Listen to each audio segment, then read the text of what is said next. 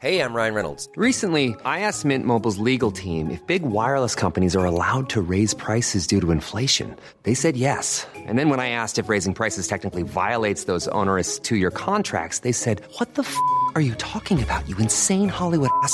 So to recap, we're cutting the price of Mint Unlimited from $30 a month to just $15 a month. Give it a try at mintmobile.com slash switch. $45 upfront for three months plus taxes and fees. Promo for new customers for limited time. Unlimited more than 40 gigabytes per month. Slows. Full terms at mintmobile.com.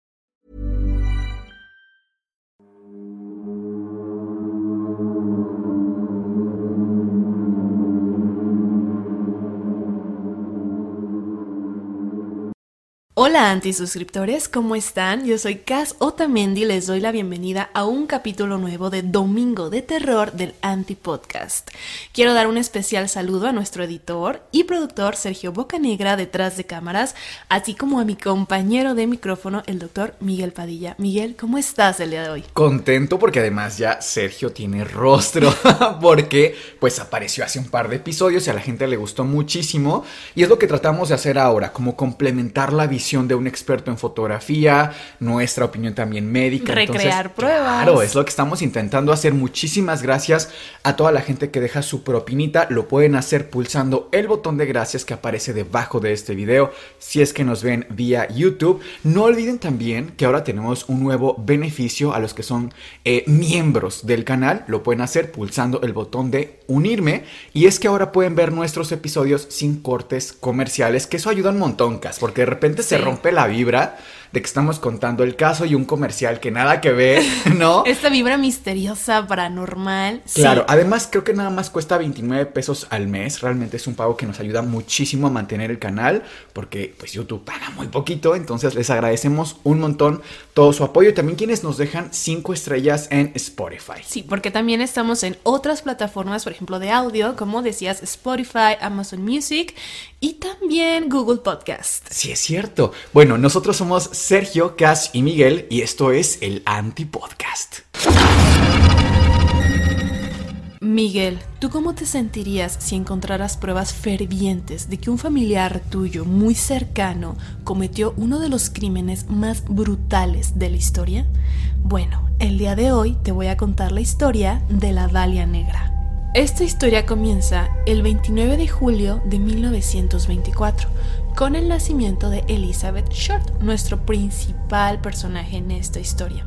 Su diminutivo es Beth, así que si me refiero a ella en la historia con el nombre de Beth es porque era el apodo que ella recibía. Vivía con su madre, su padre y cuatro hermanas más en Massachusetts, Estados Unidos. Desde muy temprana edad, más o menos a la edad de 6 años, Beth sufrió tragedia. ¿A qué me refiero? Su padre se quitó la vida a sí mismo. Y esto tiene un contexto muy importante, Miguel, porque en 1929 sucede la Gran Depresión. Entonces, en Estados Unidos, encontraron de la nada el auto del papá de Beth en un puente y pues todo indicaba que él se había arrojado al río que estaba debajo del puente y más nunca se supo nada de este señor, del papá de Beth. Pues ya la mamá se tuvo que hacer cargo de las niñas, estaban... Que, perdón, aquí una pequeña pausa nada más para quienes nos están escuchando. La Gran Depresión, de pronto no nos referimos a la depresión del papá, sino a la Gran Depresión económica Económica. que sufrió pues prácticamente todo el mundo, pero principalmente Estados Unidos. Muchísima gente perdió todas sus empresas, todo su dinero y obviamente eso implicaba un cambio de vida enorme, ¿no? Gente que pasó de ser empresarios millonarios a estar en las calles. Eso supongo que le pasó al papá de Beth o de Elizabeth y de ahí él sí se deprimió y pasó todo esto, ¿no? Así es. De hecho, él tenía un negocio bastante importante, le iba muy bien, pero a raíz de esto se va en bancarrota y decide pues quitarse la vida. O al menos así lo creemos.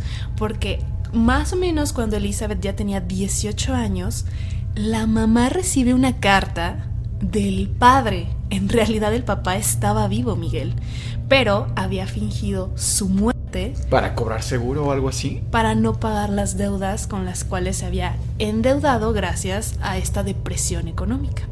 Le escribe una carta a la familia pidiendo perdón, les explica el por qué hizo lo que hizo y les invitaba a venir con él a California. De hecho, les decía que a lo largo de esos años en los que no estuvo en contacto con sus hijas y con su esposa, había estado pues rehaciendo su vida y ahorrando el suficiente dinero para poder llevarlas de vuelta y vivir con ellas. ¡Qué fuerte! Bastante fuerte, pero fíjate que haciendo la investigación me di cuenta que este tipo de artimañas para esa época eran bastante comunes, Mike, porque o no pagaban o terminaban en la cárcel, imagínate. Sí.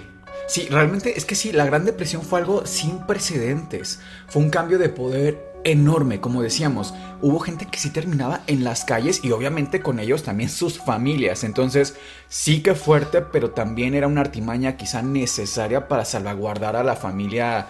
Eh, ¿Cómo se apellidaban, perdón? Short. Short.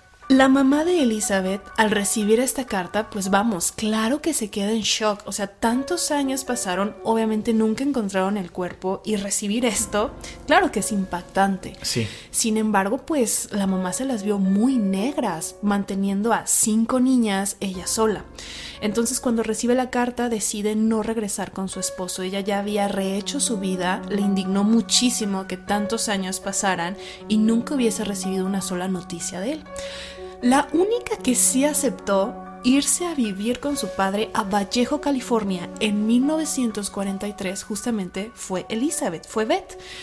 Pero tiene un, una importancia. ¿Por qué quiso ir a vivir con su padre? Porque realmente la había dejado a la edad de seis años. No era como que tuvieran Un lazo afectivo. Exacto, algo muy estrecho como que tal, no. Pero Beth era muy fanática del cine. De hecho, era común que fuera con sus hermanas a ver el cine y soñaba con ser actriz de Hollywood. Entonces, el trasladarse a California le daba un poco más de esperanza de poder ir a Hollywood y que algún ar- al- alguien dedicado al cine pues la fichara y ella así pudiera convertirse en actriz. Que por cierto, no no he descrito a Beth, pero es descrita como una mujer muy bella, tenía una tez blanca con el cabello súper negro, ojos grandes, azules, era muy guapa. De ahí que le llamaran la Dalia Negra. Justamente. Y, y que aparte en esa época, digo, ella viene de la Gran Depresión, viene de muchas precariedades, que su mamá apenas si podía con los gastos. Estuvo Estados Unidos, perdón, en la Segunda Guerra Mundial. O sea, pasaron Claro. muchas cosas importantes en esa época. Sí, y hace sentido que soñara con ser actriz, porque en esa época además eh, Hollywood era glamour, era muchísimo lujo, era otra cosa a lo que es hoy realmente, era como algo maravilloso, ¿no? Entonces claro que era un sueño para una niña de su edad. Sí, y vamos a ir a, a lo largo de esta historia desmenuzando ciertos puntos históricos porque es muy importante. Recordemos que esto pasa en los años 40. Hoy por hoy estamos en el 2022, entonces sí hay que dar ciertas partes de contexto que a lo mejor hoy en día no harían tanto sentido, pero sí es importante comentarlo por lo siguiente. Sí, es un crimen de prácticamente 80 años de antigüedad. y que sigue sin resolverse y que está abierto aún. Bueno, se traslada con su padre y prácticamente desde el minuto uno la relación no funciona.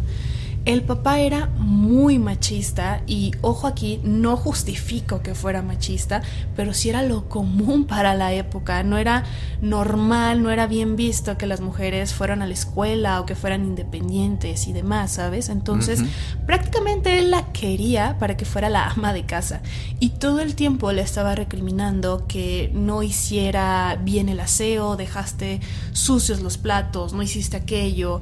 Y Beth era una chica bastante audaz y para su época era una mujer bastante independiente. Ella constantemente trataba de pues de ser vista para que alguien pudiera, insisto, ficharla para ser actriz. Entonces empezó a hacer esto del networking, que básicamente es tratar de buscar conexiones con otras personas para ver si así la podían conectar y ser actriz. Entonces salía constantemente a buscar eh, charlas con hombres, con mujeres, y esto por el papá evidentemente no era bien visto. Al papá no le gustó que Beth saliera, que saliera constantemente a citas. Así fueran citas incluso de trabajo, pues no le parecía. Así que un día decide darle 100 dólares y echarla de la casa. A partir de ese momento Beth se las tuvo que buscar sola. Y buscó trabajo como cajera en un campamento militar llamado Camp Coke. En este lugar pues la mayoría de las personas eran hombres, más del 90% eran militares. Y se hizo bastante famosa porque de por sí era una mujer muy llamativa. Y empezó a salir con militares, porque aquí quiero aclarar algo que también es muy importante. Ella pensaba que casándose iba a encontrar esta estabilidad emocional, que vamos, para la época también era lo común. Claro. A los 23 años, una chica prácticamente ya era quedada o ya era una solterona, ¿no? Entonces, estaba con este sueño de ser actriz, de buscarlo desesperadamente, pero también creía genuinamente que casándose iba a encontrar esa paz. Entonces salía con chicos y aquí sí es otra cosa importante recalcar que estas personas que con las que salía se les hicieron entrevistas mucho después cuando se investigó el caso y curiosamente decían que sí salían con ella en varias ocasiones a un bar, una copa, una cena, pero ella nunca accedía a tener relaciones sexuales con ellos, más bien solamente eran charlas. Obviamente para la época aún así no era bien visto. Mientras estuvo trabajando en este campamento, ya empezó a recibir pues bastante acoso. Tanto así que decidió mudarse a Los Ángeles, porque ya no aguantaba el estar siendo que le estuvieran hablando tantos hombres todo el tiempo. En este lugar conoció a un hombre llamado Gordon Franklin, automáticamente se enamoraron, se comprometieron, pero a este hombre lo mandaron a una batalla, a una misión, porque tenía una especie de patrón en el cual casi todos sus pretendientes eran por alguna razón militares, ya fuera pilotos, tenientes, lo que fuera, pero siempre pertenecían al ejército lo mandan a una misión y pues imagínate, en ese entonces la única manera de comunicarse era mediante cartas y de un país a otro pues tardaban meses en llegar. En algún momento se pierde la comunicación y pues se sobreentendió que la relación estaba rota. Tiempo después conoce en Los Ángeles también a Matt Gordon, otro igual, otro teniente, se comprometen también pero a este hombre lo mandan a la India a otra misión y fallece ahí. Aquí hay un punto importante porque al menos yo lo considero ya un foco rojo para hablar de los posibles trastornos que pudiera tener esta mujer, porque cuando él muere, ella comienza a decirle a sus conocidos, a sus amigos, que estaba comprometida, que de hecho ya eran esposos, pero ella había quedado viuda y que también había perdido a un bebé al dar a luz. Entonces, de esto, pues realmente no, mm. no sucedió así, pero sí te empieza a dar el indicio de que ella ya se comenzaba a trastornar. Es decir, no estaban casados, no había estado embarazada, pero ya lo comentaba así. Cae en una profunda depresión y comenzó con una vida un tanto más de fiestas, a salir a bares, restaurantes, con el fin siempre de conocer hombres y tanto casarse y buscar el sueño de ser actriz. En el 46, regresa a San Diego. Constantemente ella se estuvo moviendo en California, en algunas de las ciudades del estado, porque tenía problemas económicos. No tenía un trabajo fijo, entonces constantemente tenía que mudarse y buscar un nuevo lugar para vivir. Fíjate que, ¿te acuerdas del primer novio de Freaklin? que lo mandan a una batalla a Europa y pierden la comunicación porque pues, solo se comunicaban mediante cartas. Sí. Ella de momento creyó que había muerto en batalla o algo así, pero no, estaba vivo y de hecho fue a San Diego a buscarlo. Querían retomar la relación, pero no funcionó. Este hombre comenta, pues porque aunque no funcionó la relación como tal, ya en el 1946 sí se frecuentaban, digamos que eran amigos. Él dice que en ese tiempo a ella le veía bastante deprimida, ansiosa, incluso llegó a comentarle que había alguien que la quería asesinar. En ningún momento vio pistas o que la siguieran, no hay indicios, pero sí es importante estos datos. También en esta época es cuando conoce a otra persona muy importante para el caso, a Mark Hansen. Este hombre era muy conocido en California porque tenía varios clubs nocturnos, bares, antros y demás, pero también se cree que era un proxeneta. ¿Por qué? buscaba chicas precarizadas para darles alojamiento, comida, a cambio, por supuesto, de... Que trabajaran para él. Exactamente, y de favores sexuales. Incluso le llega a ofrecer alojamiento a Beth, ella acepta y cuando llega a esta habitación donde vivía con otras chicas había nada más y nada menos que ocho chicas más. Sin embargo, estas chicas tiempo después fueron investigadas y comentan que Beth nunca accedió a hacerle favores íntimos a este señor, a Hansen. Y eso, pues obviamente molestaba muchísimo a este hombre. Tuvieron varios roces, se molestaron porque ella no accedía, pero sí quería seguir viviendo ahí. Incluso ella llegó a, a, llevar a algunos chicos a esta habitación donde ella vivía con las demás personas. Y pues este señor la corrió en varias ocasiones, pero pues Beth regresaba, le, se disculpaba y este hombre de nuevo accedía a que ella siguiera viviendo en esta habitación. Después de estar en la habitación que Hansen le prestaba, decidió mudarse nuevamente a San Diego. Ese día llegó a San Diego y fíjate que en esta época había cines 24 horas y ella aprovechaba, compraba una entrada y se quedaba a dormir ahí. En algún momento una empleada del cine se da cuenta pues que hay una chica que lleva ahí varias horas dormida. Va, la despierta y pues habla un poco con Beth. Beth le explica la situación, que no tiene dónde dormir, que no tiene dónde comer. La empleada se apiada de ella y le ofrece alojamiento en su casa. Lo que al principio era un alojamiento por una semana, al final se terminó convirtiendo en un mes de alojamiento con, en la casa de esta empleada. Hay otras versiones, también quiero aclarar, porque de repente los antisuscriptores comentan como, no, pero es que esto fue así, esto fue asado. Entendamos que esto fue en los 40, entonces hay muchísima información, hay, de repente los datos varían por cosas tan minúsculas, así que sí me pudiera eh, tomar una sola versión de los hechos, pero hay otras pequeñas versiones. Y además lo que declaran a la policía en esa época, pues también es confiar totalmente en lo que la policía recababa de datos. Porque, por ejemplo, ¿no? Pensando en que Hansen y se decía que nunca la Dalia Negra o Beth tuvo contacto íntimo con Hansen, pues es muy benevolente para Hansen porque lo quita un poco de la lista de sospechosos principales. Cuando seamos honestos, lo más probable es que sí hubo contacto. O sea, finalmente si te dejo vivir en un contexto, en, mi espacio, en un contexto sumamente machista, recordemos que la mujer en Estados Unidos votó hasta prácticamente 12 años después de los hechos que estamos platicando ahora. Sí, y él era un hombre con mucho poder. Claro. Entonces... No aceptaba uno por respuesta. Entonces, eh, vamos a intentar apegarnos a esta versión, pero realmente creerle 100% al registro policíaco de la época es muy aventurado. Dudoso. Pero bueno, es en esta ciudad donde conoce a otro hombre, Robert Red Manley. Él no era militar, sino más bien era un vendedor de Los Ángeles. Muy importante este personaje porque es del que se tiene registro, fue la última persona que vio con vida a Beth. Robert Red Manley. Exacto. Ok. Le explica su historia y le dice que en realidad estaba arrepentida y que quería regresar a Los Ángeles para poder ir a Hollywood y de nuevo intentar este sueño de ser actriz. Así que aprovechando que él venía justamente de Los Ángeles, le, le, pregunta si la puede llevar de regreso. Al día siguiente, el 8 de enero de 1947, emprenden el viaje.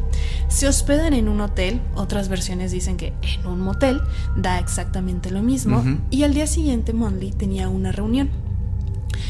También aquí él comenta que no tuvo ninguna clase de actividad sexual con Beth, también convenientemente. Ahora resulta que nadie tuvo ningún contacto con ella. Hay un libro que eh, se llama La insoportable levedad del ser de Milan Kundera, que tiene una frase que me gusta mucho que dice, el coqueteo es una promesa de coito sin garantía.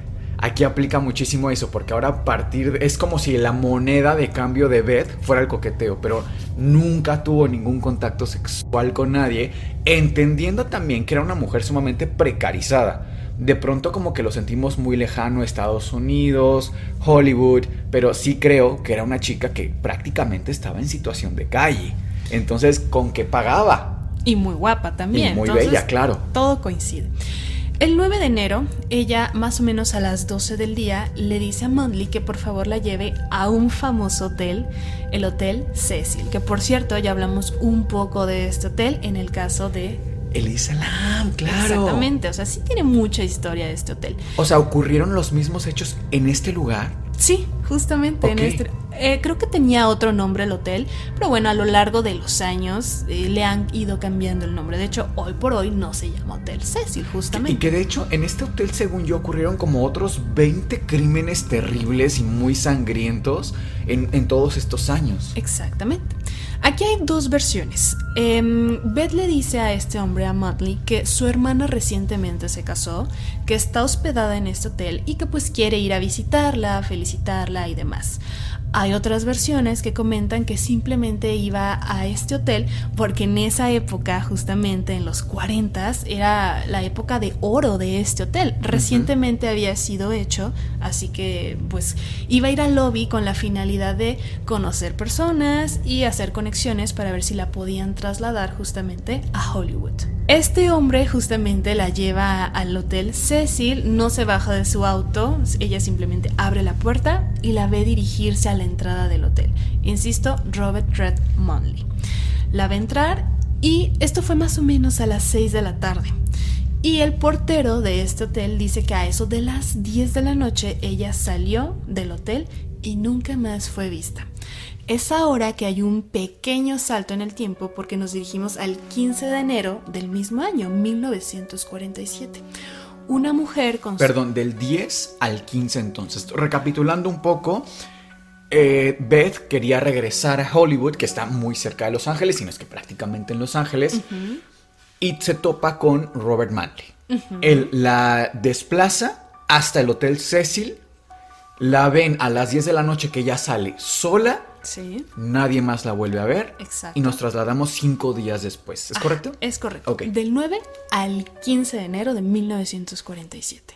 Es entonces que una madre junto con su pequeña hija van caminando por un descampado y ven lo que parece ser un maniquí, pero cortado a la mitad, es decir, del torso hacia la cabeza y del torso hacia las piernas. En una posición bastante sugerente que no vamos a poner ah, como tal fotos gráficas, pero sí un ejemplo de cómo era la posición en la que estaba este cuerpo. Pero empiezan a notar un olor un tanto extraño. Entonces la mamá se acerca pensando, "Mm, ¿será o no será un maniquí? Y se da cuenta de que no es un maniquí, era un cuerpo que estaba muy magullado, lastimado, moretones. ¿Era Beth? Marcas de cigarro, sí, era Beth, en efecto. Fíjate que se dio rápidamente con la identidad de su cuerpo y tú dirás, bueno, pero es que en los 40 no había eh, pruebas de ADN y faltaban muchísimos años para que esto Sí. siquiera existiera la posibilidad remota de que se iba a poder hacer esto del ADN. Hay una cosa que no te comenté, pero es importante. Antes de que ella se trasladara con su padre, eh, salió de fiesta y siendo menor de edad ingirió alcohol. Esto era pues muy grave en estos años en Estados Unidos. La detienen, incluso la llevan a comisaría y le toman sus huellas dactilares. Incluso hay fotos de cuando Beth fue detenida. Entonces cuando encuentran el cuerpo, rápidamente se dan cuenta que coincide con esas huellas dactilares que habían tomado unos dos, tres años antes cuando fue detenida por ingerir alcohol siendo menor de edad. Por eso realmente fue rápida la identificación del cuerpo. Aquí voy a permitirme leer un poco acerca de la descripción porque es muy detallada lo que se le hizo a este cuerpo, Miguel, así que lo voy a leer. El cuerpo había sido seccionado por la mitad a la altura de la cintura y le habían quitado toda la sangre. Su rostro estaba cortado desde la comisura de los labios hasta las orejas. Miguel, con esta descripción pues tan fuerte, ¿qué piensas? ¿Qué te surge en la cabeza? Híjole, es que pareciera que el cuerpo claramente fue muy trabajado. Es decir, le hicieron demasiadas cosas a ese Hasta lo cuerpo. lavaron. Claro, o sea, no fue un crimen eh, simplemente de le quito la vida y ya. En un arranque, ¿no? Claro, en un arranque. Fue un patrón, un patrón que cumplieron en el cuerpo. Ahora, le quitaron órganos. No sabemos si esos órganos fueron encontrados aparte, eh, fueron en algún punto eh, relevantes después en el caso. Y lo digo porque si quitaron órganos, podríamos pensar en trasplante. Podríamos pensar en tráfico de órganos. Tampoco sabemos, Cas, si bien el cuerpo, insisto, fue trabajado, con qué limpieza eh, fue trabajado. Me refiero, por ejemplo, encontraron suturas, los cortes eran limpios, presuntamente hechos con algún tipo de escalpelo, de bisturí. Esos detalles creo que serían muy buenos para sospechar que alguien entrenado en área médica haya hecho esto. Incluso eh, no necesariamente un médico, cirujano. Sin embargo, también encuentro poco débil, un poco débil esta teoría porque usualmente hablando de tráfico de órganos suelen ser muy limpios, muy, muy pulcros en su trabajo, desde los cortes y de, también de cómo dejan el cuerpo. Quitan todos los órganos que se puedan trasplantar, que puedan vender en el mercado negro, para empezar. Pero en segundo lugar, ¿cómo dejaron el cuerpo tan expuesto? O sea, para mí querían que encontraran el cuerpo.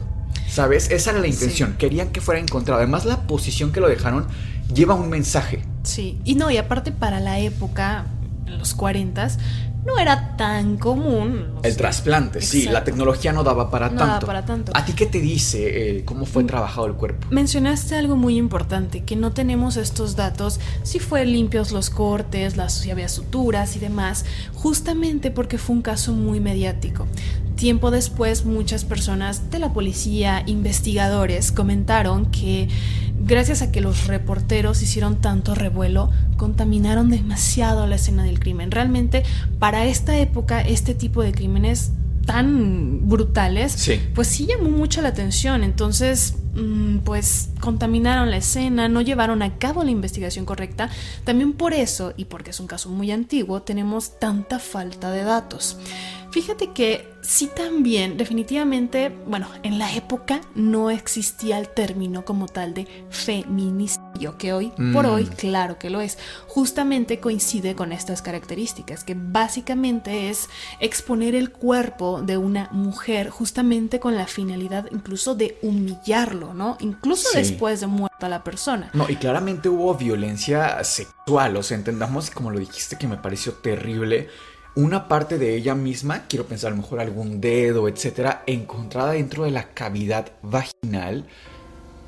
Y además querías que vieran el cuerpo. Para mí sí hubo, es un tema claramente de feminicidio, pero bueno, en la época no existía el término, pero sí era una época, si ahorita estamos en una en términos sociales machistas, Antes esa época era terrible, ¿no? Exacto, y fíjate que el asesino sí fue bastante premeditado, ¿no? Como dices, no fue un crimen de un arranque de enojo y demás, porque en la escena encontraron bolsas de cemento, encontraron la huella de un zapato que correspondía a un zapato y a una talla de hombre y también el cuerpo estaba eh, con los codos doblados, con la, eh, con la cabeza en cierta posición. Vamos a dejar una imagen sugerente de la posición en la que estaba el cuerpo. Y también encontraron la huella de la llanta, porque creían justamente que definitivamente el crimen no ocurrió en ese descampado. Encontró en, eh, Fue trasladado. Exacto. Entonces sí había varias pistas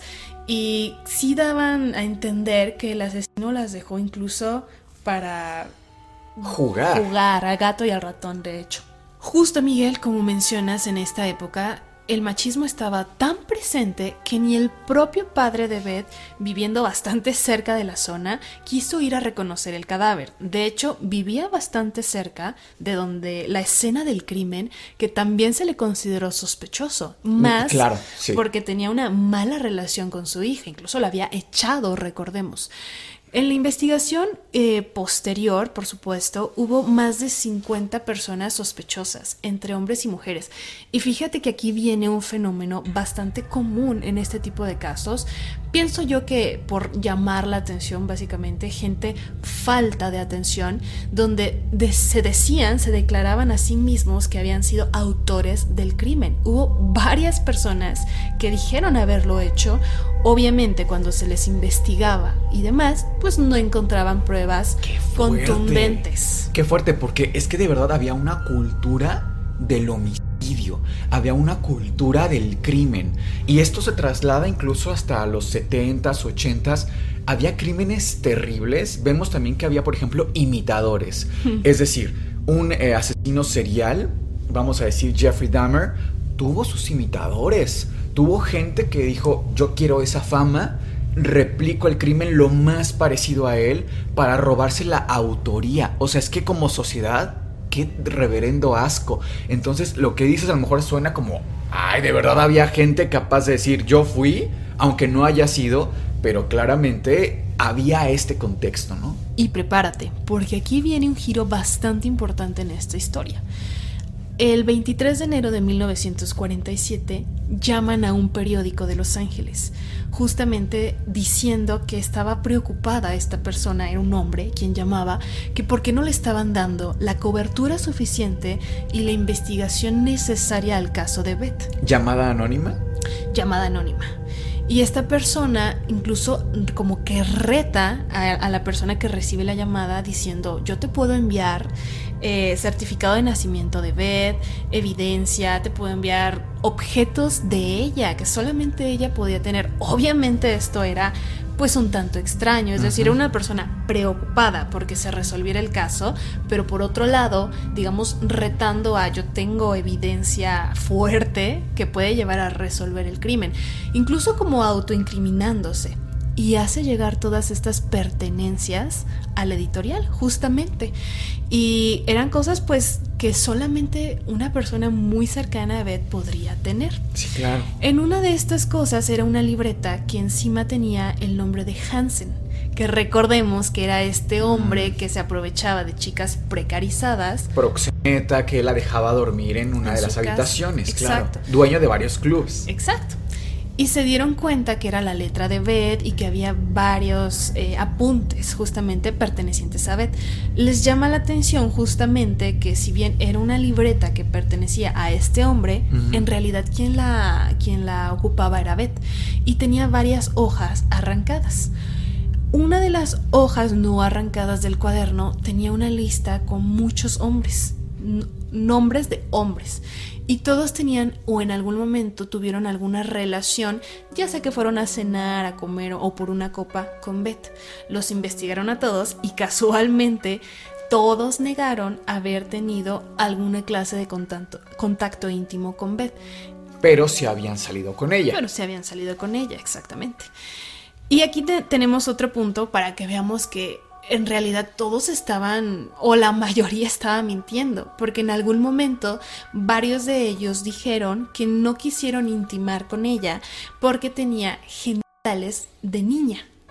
Entonces, justamente como ya teníamos el reporte del cuerpo y demás, se dieron cuenta que pues era completamente falso. Ella no tenía ninguna clase de síndrome o anomalía que tuviera pues infantilización de sus genitales, como puede ser... Que, no sé, eh, me parece un poco extraño como que la policía se enfocara tanto a si tuvo contacto sexual con Beth, o sea, como si eso fuera garantía. Ah, bueno, tuviste contacto sexual con ella, principal sospechoso, ¿no? Cuando realmente los crímenes pasionales pues no necesitan necesariamente de eso, sino con que haya algún tipo de vínculo incluso romántico o afectivo, pero no necesariamente sexual.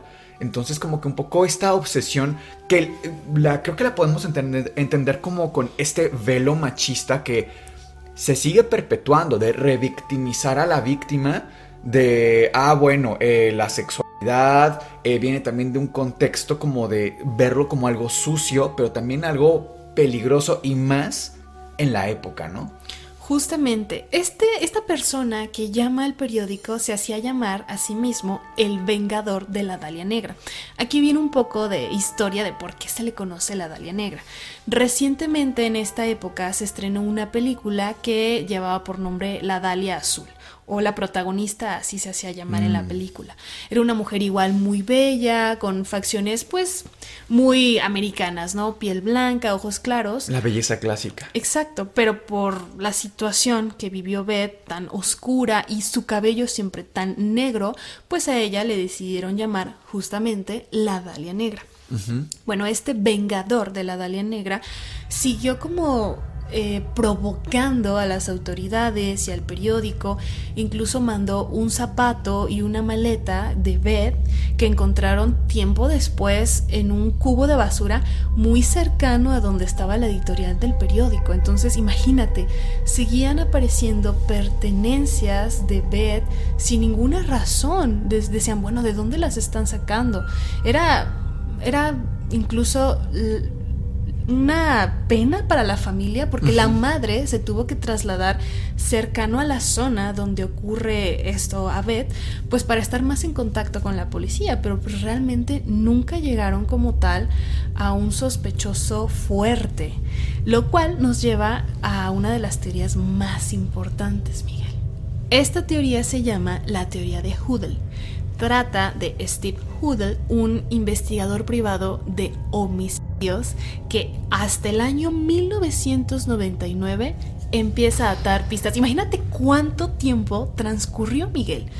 Encuentra un álbum de fotografías de su padre, pues bastante antiguo este, este álbum, y se da cuenta de estas fotos de una mujer que coincide mucho con las características de la Dalia Negra.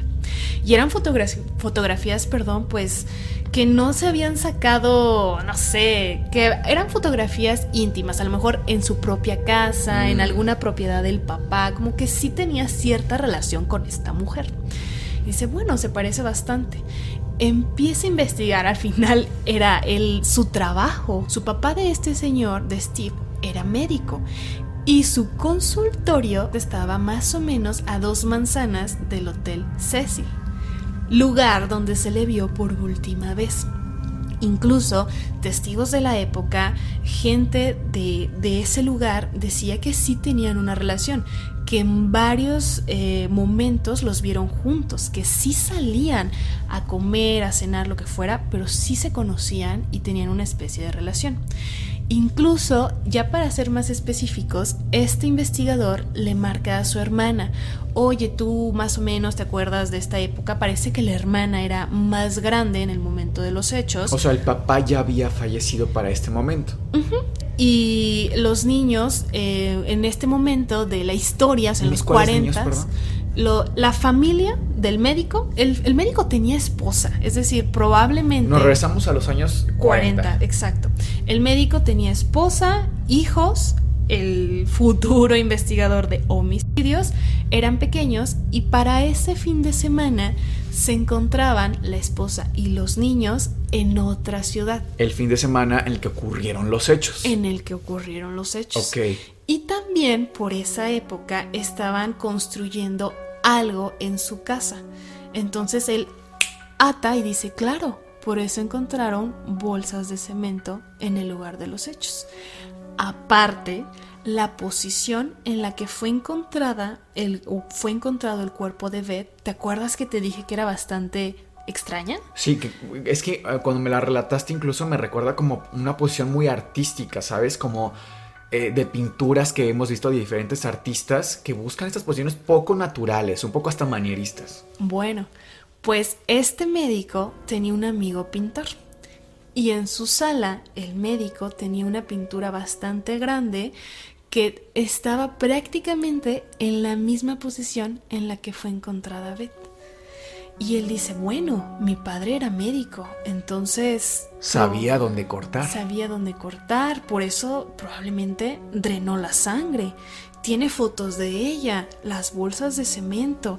En ese momento, mi familia, mi madre y mis hermanas estábamos en otra ciudad. Tenía todo para cometer el crimen. De hecho, Hudel, cuando le marcó a su hermana para hacer la investigación de qué habían estado haciendo en esa época él y la familia, la hermana tenía una demanda abierta contra el propio padre, el sospechoso, el sospechoso, el médico, de abuso sexual a su propia hija. Imagínate. Ah, una auténtica fichita, ¿eh? Claro, entonces mm, para Steve, el investigador, no sería también raro hacer que su padre... Que encajara, era capaz de cualquier cosa. Sí, incluso poco pocos años después del crimen de Beth, es decir, en 1950, el médico se va del otro lado del mundo y se va a Filipinas. Huyendo. Por supuesto. También eh, todo coincide para Steve, para el investigador, el hijo de este señor, porque el médico hacía abortos clandestinos. Esto le permitía tener cierto poder porque se dice que la policía y demás estaban al tanto de que él hacía esto. Y en ese momento era ilegal, por supuesto, estas prácticas, porque es hasta el 1973 que se despenaliza como tal el que aborto. se empieza a legislar y todo. Oye, y es que además no es difícil hacer la conexión. O sea, entendamos que Beth era una chica precarizada, era una chica muy bella y que estaba constantemente buscando conexiones con hombres particularmente. Entonces, esto de que no hubo nunca contacto sexual me parece bastante iluso. Realmente, mira, yo pongo las manos al fuego a que sí hubo con varios. O sea, no la revictimizo, al contrario, a lo que quiero llegar es, no me parece imposible que en algún punto ella se haya embarazado y haya incluso recurrido a, A este, este personaje. Ahora, los motivos supongo que los trataremos un poco en las teorías, pero desde acá podemos ver también muchas áreas grises, suponiendo que acudió con él como por qué realizar todo este crimen, aunque haya salido mal el procedimiento. Tú y yo sabemos que para realizar una interrupción del embarazo hoy, realmente los riesgos son mínimos. Hoy si te tienen las medidas, los cuidados, vigilancia médica, todo el procedimiento se mantiene vigilado por un profesional de la salud. Sin embargo, lo hacemos hoy mayoritariamente con medicamento, entiéndase misoprostol, mifepristona, esquema combinado, pero en aquella época prácticamente te meten un gancho y a ver qué sale. Y por supuesto el nivel, por ejemplo, de riesgo de hemorragia era Altísimo. enorme, altísimo. Entonces, Aún así, aunque haya salido mal el procedimiento, una hemorragia obstétrica fortísima, ¿por qué llevar el, el asunto a este nivel criminal? A este nivel de exponer el cuerpo así. Al ¿sabes? salvajismo que hubo. Vamos a pasar a las teorías. ¿Te escucho? Mi teoría es que sí tenía una relación con este médico. El con médico Judah. con Beth. Exacto. Ok. Obviamente ella siendo la amante, porque sabemos que el médico ya tenía esposa, hijos, vamos, familia. En algún momento ella eh, termina embarazada de este señor. Probablemente le hace un aborto y sale mal. Ahora, ¿por qué este salvajismo en el caso? Pienso que por la época, por el machismo y demás, ella a final de cuentas, estando en una relación, supuestamente, con este médico, sí seguía saliendo con otros hombres. Teniendo contacto ín- íntimo o no, seguía frecuentando a otros hombres. Entonces, probablemente este señor, que era un hombre rico, que tenía pues bastante poder, incluso conectado con las autoridades, se sintió con el derecho de que ella le pertenecía. Entonces, aparte de ser su amante y que no le daba y ni le iba a dar su lugar porque tenía su esposa e hijos, sí se sintió un tanto frustrado de que a pesar de que ella ya estaba embarazada de él, seguía saliendo con otros hombres. Entonces, le practica el aborto y o sale mal o hace que salga mal y después le hace todo esto con tanto coraje, como con venganza, ¿sabes? ¿Tú qué opinas? Yo opino, exactamente tengo la misma teoría que tú, digo, todo apunta definitivamente, sin embargo difiero contigo de el por qué llevar el cuerpo a este nivel de salvajismo. Mi teoría es esta. Igual tenían una relación, se embaraza probablemente de él, lo más seguro, con la típica promesa de voy a dejar a mi esposa, tú eres única y especial, y bueno, el mismo cuento que todos no sabemos, ¿no? Se embaraza y obviamente él se alerta porque dice, va a querer derechos. Y se va a enterar la Claro, esposa. va a querer esta garantía y se va a enterar la esposa, se arma un caso enorme. Recordemos que además, si bien seguimos un poco de pendientes de lo que diga de nosotros la sociedad, en aquellos días, años Peor. 40, mucho peor. O sea, lo más difícil de recuperar y lo más fácil de perder era tu reputación.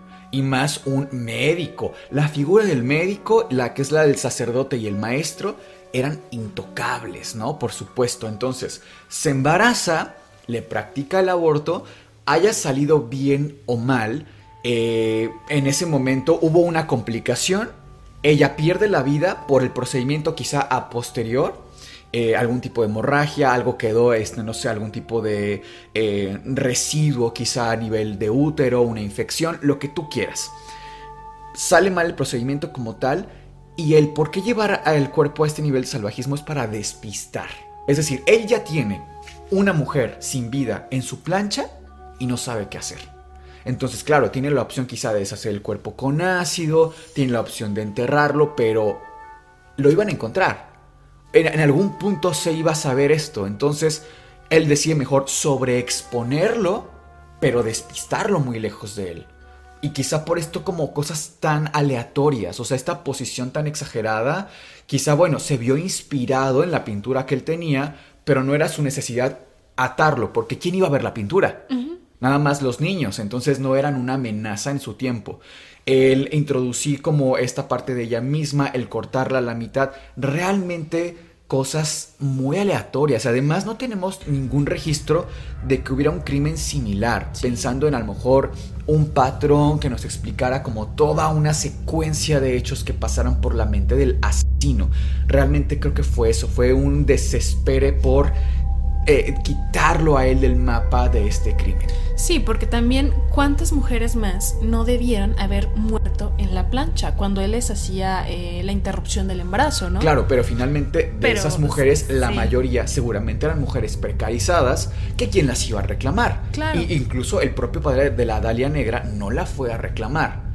Por supuesto que infinidad de mujeres y que sigue pasando en nuestros días. O sea, tú y yo sabemos un montón de clínicas clandestinas de gente que ni son profesionales de la salud, que les meten eh, ganchos a las mujeres a ver qué sale y se quedan en la plancha, ¿sabes? Si salen vivas, de verdad es un milagro. Entonces, en la época, ¿qué tecnología había? Dudo mucho que les hiciera algún tipo de ultrasonido, a ver, calcular tus semanas de gestación. No, estás embarazada, tienes dinero, éntrale. Bueno, esas fueron nuestras teorías de Miguel y mía, pero yo le quiero preguntar a los antisuscriptores cuáles son sus teorías, porque realmente puede haber muchísimas. Sí, hubo muchísimos sospechosos de este caso. Pero bueno, yo quisiera también agradecerles a todos los que dejaron su propina esta semana, que fueron Verónica Pérez, Stephanie López Rizo, Emily Corso, que además ella es miembro del canal, muchísimas gracias querida Emily, Fanny Vale y María Parodi. Muchísimas gracias. Nosotros somos Sergio, Cas y Miguel. Esto fue el Antipodcast y les deseamos Dulces pesadillas.